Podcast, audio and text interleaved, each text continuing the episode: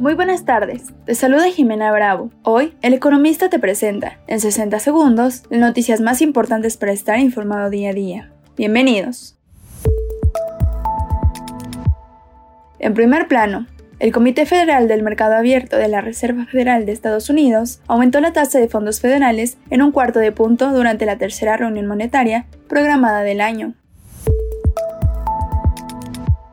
Finanzas y dinero. Durante el primer trimestre, la recaudación del ISR sobre los trabajadores, mediante la retención de salarios, se ubicó en 301.568 millones de pesos, con lo que tuvo un aumento anual de 6.5% en términos reales. Termómetro económico.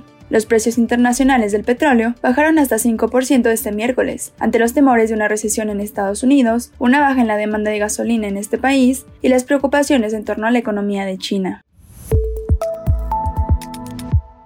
Mantente informado con el economista. No olvides seguirnos para no perderte tus 60 segundos de noticias. Hasta mañana.